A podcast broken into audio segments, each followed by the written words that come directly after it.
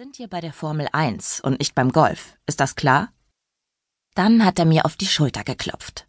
Nicht so gönnerhaft wie sonst, sondern nur ein einziges Mal. Leonie, du bist mein Prätorianer. Auf dich kann ich mich immer verlassen. Mein Herz macht noch in der Erinnerung an dieses Gespräch einen Satz. Wie ich es liebe, neuen Ideen Starthilfe zu geben und kreative Menschen zu fördern. Das ist fast so, als wäre man bei einer Geburt dabei, der Geburt von etwas ganz Großem. In dem Augenblick, in dem ich mein Büro verlasse und über den Gang marschiere, dröhnen Stimmen aus dem Konferenzraum, in denen ein Hilfeschrei mitschwingt. Ich werde mit meinen Vorgesetzten Rücksprache halten. Eventuell können wir Ihnen ein Special Offer machen. Ich arbeite auf Commission Basis. Unsere Interests sind also perfect aligned. Okay, das ist nicht nur ein Hilferuf, das schreit auch nach einem wasserfesten Edding für das Mitarbeiterplakat. Man versteht ja kaum ein Wort von dem, was Mark da schwadroniert. Ich werfe einen Blick auf meine Uhr. 12.35 Uhr. Marks Termin mit Gregor Effelsberg ist für halb eins angesetzt gewesen. Er hat also nur fünf Minuten gebraucht, um seinen Deal an die Wand zu fahren, dieser Anfänger. Ich beobachte die Männer durch den aufgeschobenen Lamellenvorhang. Mein Kollege Mark hat jetzt schon einen roten Kopf und fasst sich mit den Händen an den Kragen, um die Krawatte zu lockern. Damit hat er quasi bereits das Handtuch geworfen. Effelsberg und seine beiden Partner haben sich in ihren Sitzen zurückgelehnt und lächeln müde. In der Kapital habe ich einen Artikel darüber gelesen, wie er es geschafft hat, seine App für Sprachübersetzungen an die Spitze Europas zu katapultieren. Doch vor kurzem hat er in einem Interview offenbart, dass er zurückschrauben möchte, um mehr Zeit mit seiner Familie zu verbringen. Der perfekte Zeitpunkt für uns. Eigentlich, wenn Mark jetzt keinen Fehler macht. Während ich so tue, als würde ich einen Aushang an der Pinnwand lesen, beobachte ich Mark mit dem Gefühl, einem Autounfall zuzusehen. Wenn niemand einschreitet, dann können wir in ein paar Minuten nur noch die Scherben zusammenfegen, und ich werde das ganz sicher nicht tun, denn ich hasse es zu putzen. Schnell zücke ich mein Smartphone und tippe Effelsbergs Namen in die Suchleiste. Die einschlägigen Seiten von Wikipedia, Spiegel und dem Manager-Magazin schließe ich gleich aus und tippe einen Artikel der Online-Ausgabe der Reflex an. Manager aus Köln unterstützt Gehörlosenschule. Darunter ist ein Bild, auf dem ich Effelsberg erkenne. Ich vergrößere den Ausschnitt und kann nun auch die Unterschrift unter dem Foto lesen. Die Schüler freuen sich sichtlich über den Neubau der Sporthalle. Von links nach rechts Finn Schilling, Luisa Scherz, Tim Effelsberg und Annika Eva Bibel. Sieh an. Die Namensgleichheit kann ja wohl kein Zufall sein.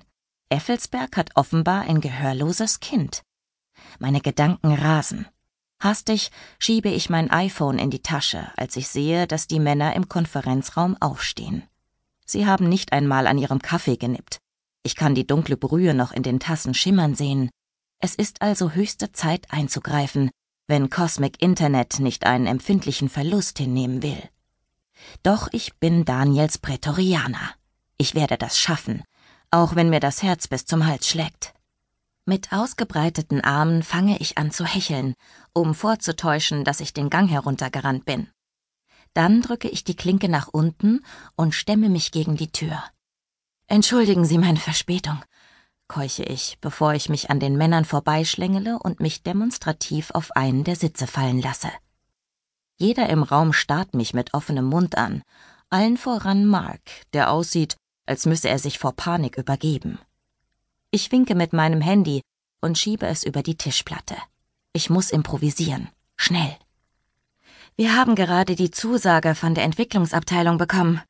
Halleluja. Effelsberg sieht genervt aus, seine Mitarbeiter gelangweilt. Nur Marks Gesicht ist ein einziges Fragezeichen. Kannst du mich kurz briefen? Immerhin stellt Mark sich nicht total doof, stelle ich erleichtert fest, bevor ich einen Schluck aus der Tasse vor mir nehme. Ich wünschte nur, er hätte seine Mimik besser im Griff. Der Kaffee schmeckt bitter, und ich verziehe angewidert das Gesicht. Leonie Schiller, stelle ich mich kurz vor. Dein Vorschlag hat die Jungs ganz schön auf Trab gehalten, aber sie werden es hinkriegen, Mark, sage ich feierlich und kratze meine Gedanken fieberhaft zusammen. Jetzt bloß nicht nervös werden. Das war eine grandiose Idee, die diese Sprach-App in Zukunft noch mehr aufwerten wird.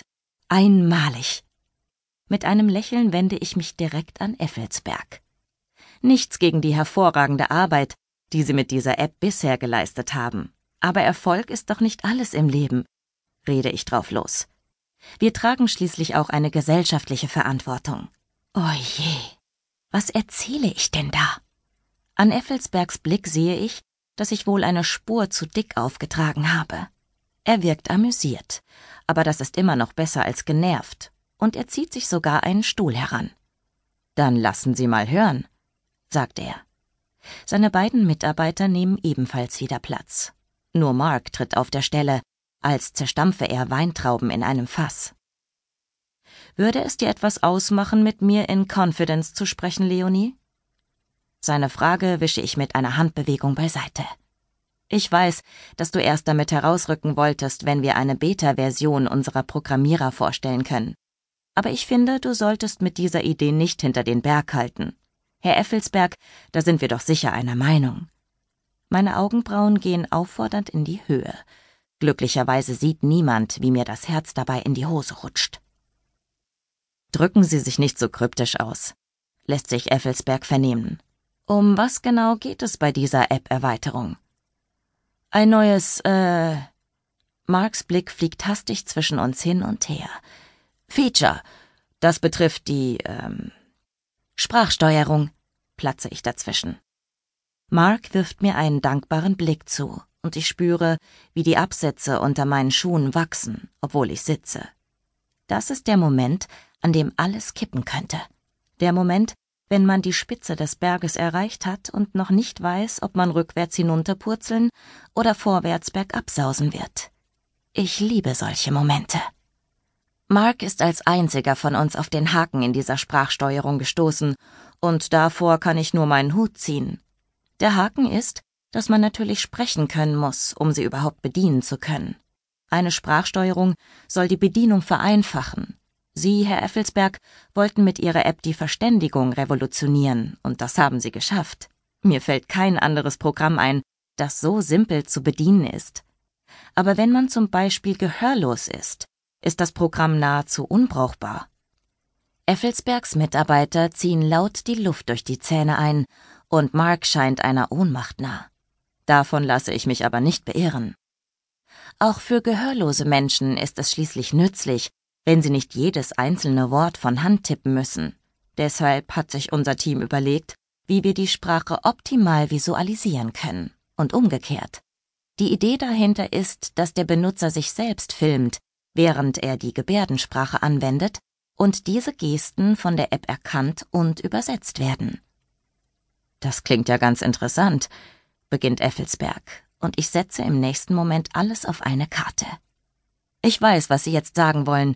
Sie denken bestimmt, dass es sich dabei doch nur um eine Randgruppe handelt, dass es sich nicht lohnt, in diesen Bereich der App-Entwicklung zu investieren, weil es viel zu wenig potenzielle Nutzer gibt.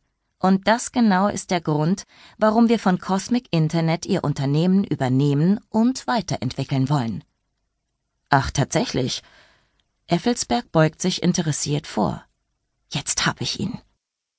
Circa ein Prozent der Weltbevölkerung ist gehörlos oder verfügt nur noch über ein geringes Resthörvermögen, fahre ich fort. Mag sich nach wenig anhören, aber das sind immerhin 70 Millionen Menschen, fast so viel wie die Bevölkerung Deutschlands. Mit dieser Entwicklung werden wir eine Schneise durch den Dschungel schlagen. Ich gebe zu, mein Schlusssatz ist zu melodramatisch geraten. Schließlich halte ich hier kein Plädoyer vor einem Schwurgericht. Aber ich bin von meiner eigenen Idee selbst völlig begeistert. Hier geht es nicht nur um Geld. Wir könnten wirklich etwas bewirken, wenn Effelsberg sich darauf einlässt. Im nächsten Moment greift Effelsberg über den Tisch und nimmt sich ein Plätzchen aus der Schale, die bereitsteht. Er kaut gedankenverloren. Ich hoffe, Silvia hat die guten eingekauft und nicht diese Dinkelplätzchen vom letzten Mal, von denen man eine Stauballergie bekommen konnte. Während Effelsberg also kaut, habe ich Zeit durchzuatmen und dann meinen Körper wieder zu straffen.